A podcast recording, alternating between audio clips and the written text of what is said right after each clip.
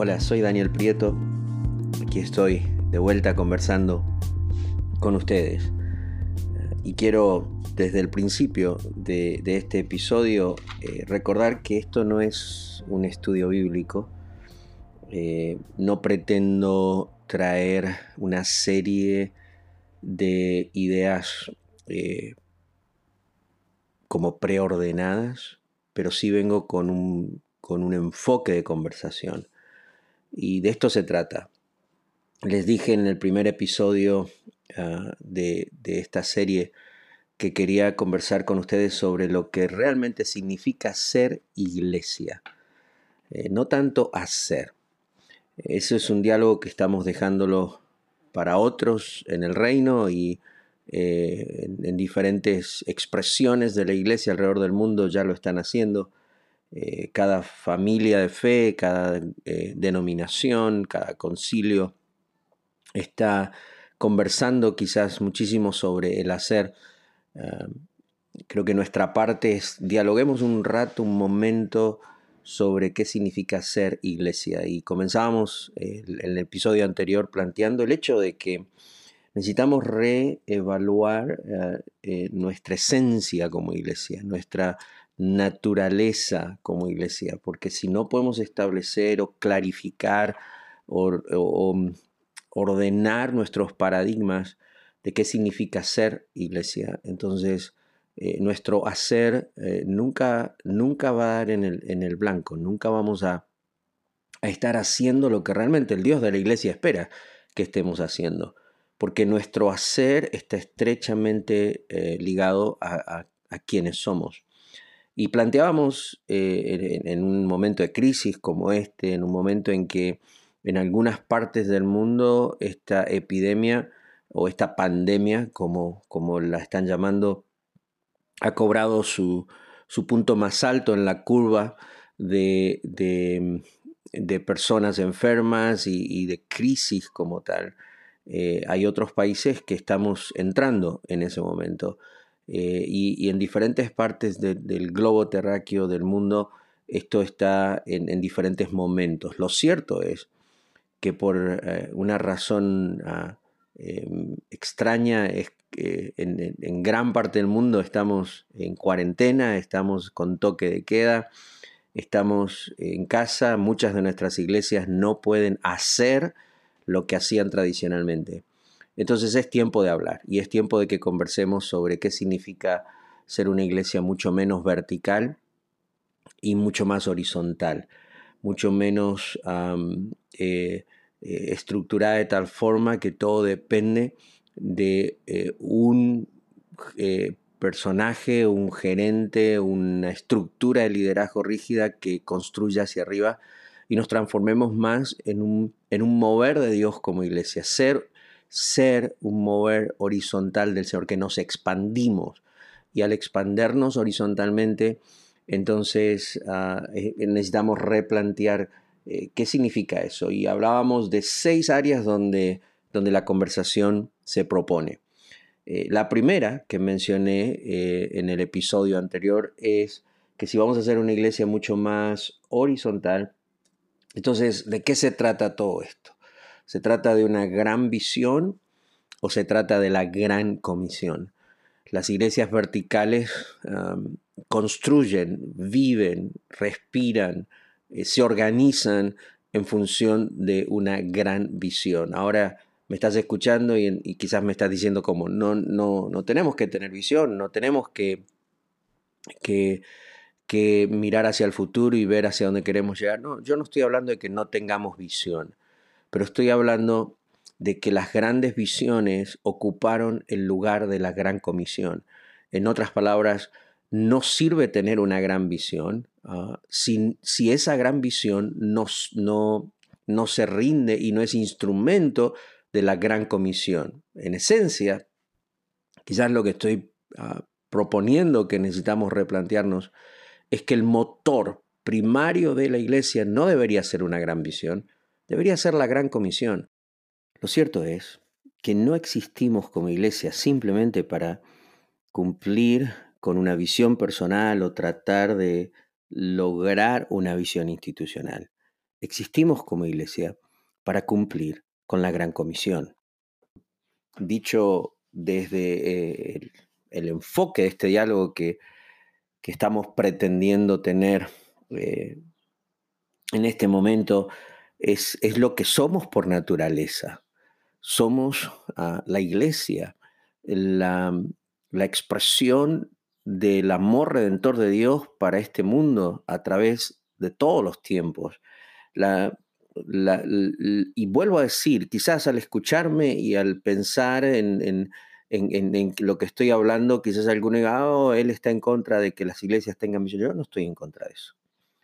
Ah, de hecho, ni siquiera estoy en contra de que las iglesias adquieran fama mundial eh, o adquieran influencia mundial. No, se trata de eso, porque eh, lo que sí se trata es de de cuál es la razón de tu existencia como iglesia. Eh, ser una iglesia de fama mundial no es garantía de ser protagonista de la gran comisión. Una gran visión no necesariamente es sinónimo de la gran comisión. La gran comisión es más, mucho más que una gran visión. La gran comisión eh, es, es, es realmente eh, predicar el Evangelio, hacer discípulos y hacer seguidores de Jesús que viven en obediencia al Señor y se transforman en ministros de Jesús y obreros de la misión de Dios. Las, las, las, la gran comisión mantiene al creyente entretenido, ocupado en la tarea central de llevar esas buenas noticias de salvación a todo el mundo y haciendo discípulos. Las grandes visiones mantienen a, la gente de las iglesias entretenidos en tareas secundarias, en, eventos que a veces ni siquiera están realmente eh, eh, centrados en, que las personas se encuentren con un Cristo real y transformador.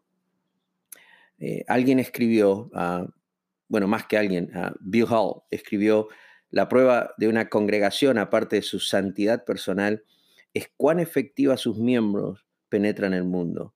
Muchas iglesias crecen por transferencias, iglesias con predicaciones poderosas y con buenos programas musicales atraen grandes números de asistentes.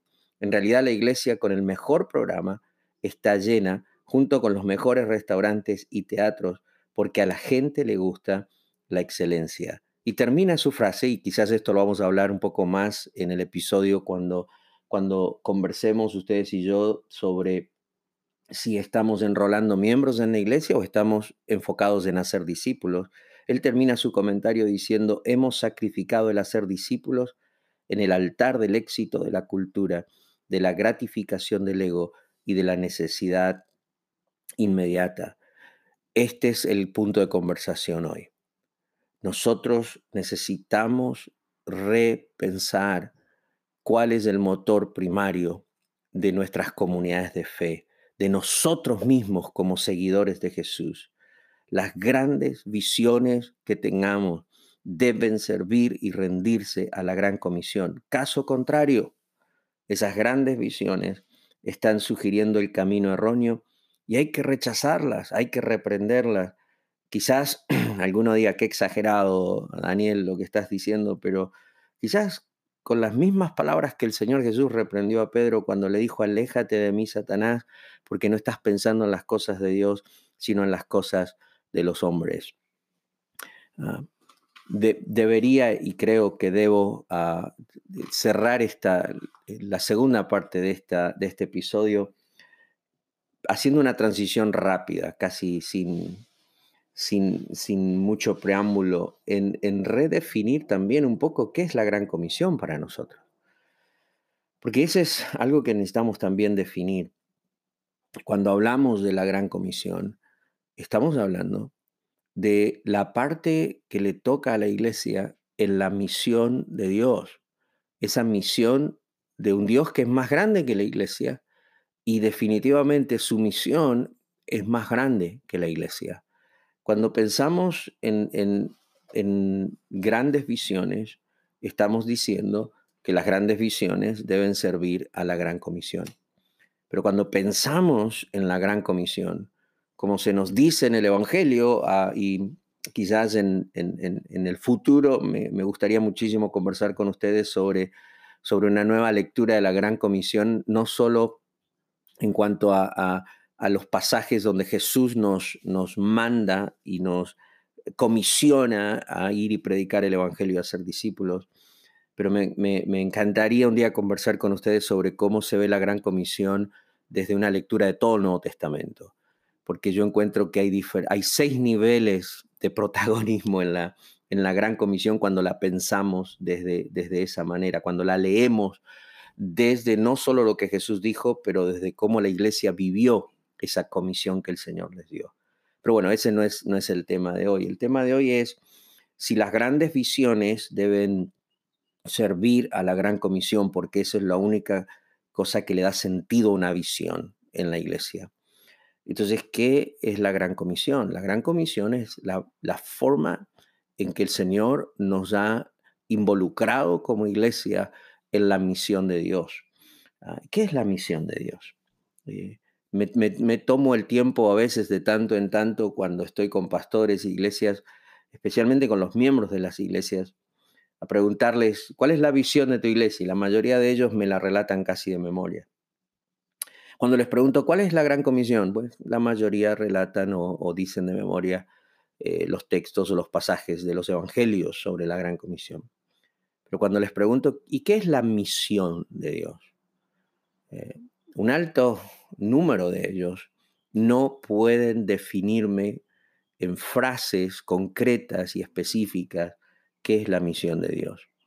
Y quizás, pastores, necesitamos empezar a hablar un poco más entre nosotros y con nuestras comunidades de fe o con esas comunidades de fe donde el Señor nos asignó para apacentarlas. Necesitamos empezar a, conversar más seguido sobre qué es la, la misión de Dios.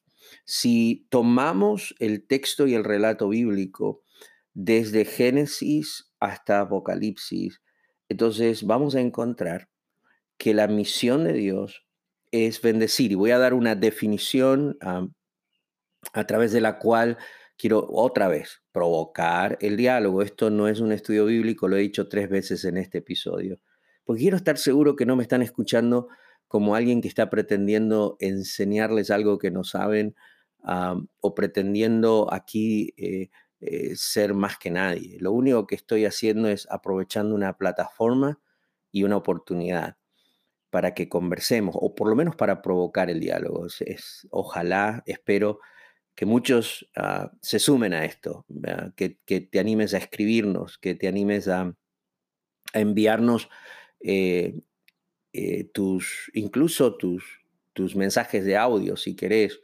eh, pero me encantaría que podamos sumar en los próximos episodios un diálogo mucho más, mucho más em, de, ida y vuelta, no tan, no tan, eh, tan monólogo como lo que representa un, episodio de 20 minutos. Eh, de hecho, hasta estamos hablando seriamente en Conexión Pastoral cómo crear espacios de diálogos con los pastores eh, de forma virtual y diferentes partes del mundo, diferentes regiones de esta nación, quizás ponernos a conversar en línea sobre estos temas. Pero bueno, volvamos a mi punto, porque me voy diciendo cosas y no llego a la definición. A la misión de Dios, cuando la leo en la escritura, la entiendo como esa decisión intencional de Dios de bendecir con vida eterna a cada familia de la tierra. La misión de Dios es salvación para el ser humano y redención para toda la creación. Es decir, la misión de Dios eh, es bendecir a todas las familias de la tierra. ¿Con qué clase de bendición? Con la vida eterna, con una vida eterna y una relación personal con Él en, un espacio de redención para el ser humano y para toda la creación. Dios comienza ese diálogo con estas palabras cuando se, se encuentra con Abraham en Génesis capítulo 12 y le dice a Abraham, Abraham, quiero que dejes tu parentela, quiero que dejes tu tierra y vayas a donde te voy a enviar, a la tierra que te voy a guiar, porque voy a hacer de ti una gran nación, te voy a bendecir, te voy a hacer famoso, dice la nueva versión, la nueva traducción viviente, y eh, serás una bendición para otros. Bendeciré a quienes te bendigan, maldeciré a los que te maldicen, pero también dice, todas las familias de la tierra serán benditas por medio de ti. Así que aquí estamos.